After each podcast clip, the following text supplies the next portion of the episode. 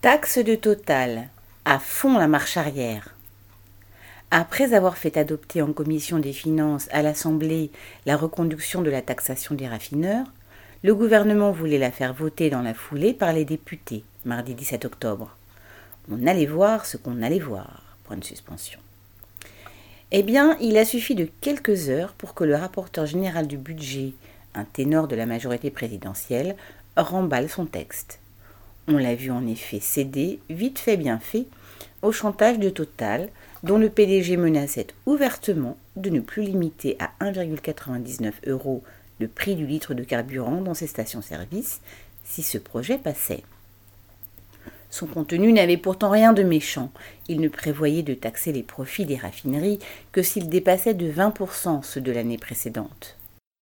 D'après le gouvernement, cela aurait pu lui rapporter environ 200 millions. Une misère, car cela représente à peine 1% des profits attendus par Total cette année. Mais il faut croire que cela aurait été encore trop pour ses actionnaires. Alors son PDG est monté au créneau et Macron, ses ministres et ses députés se sont couchés.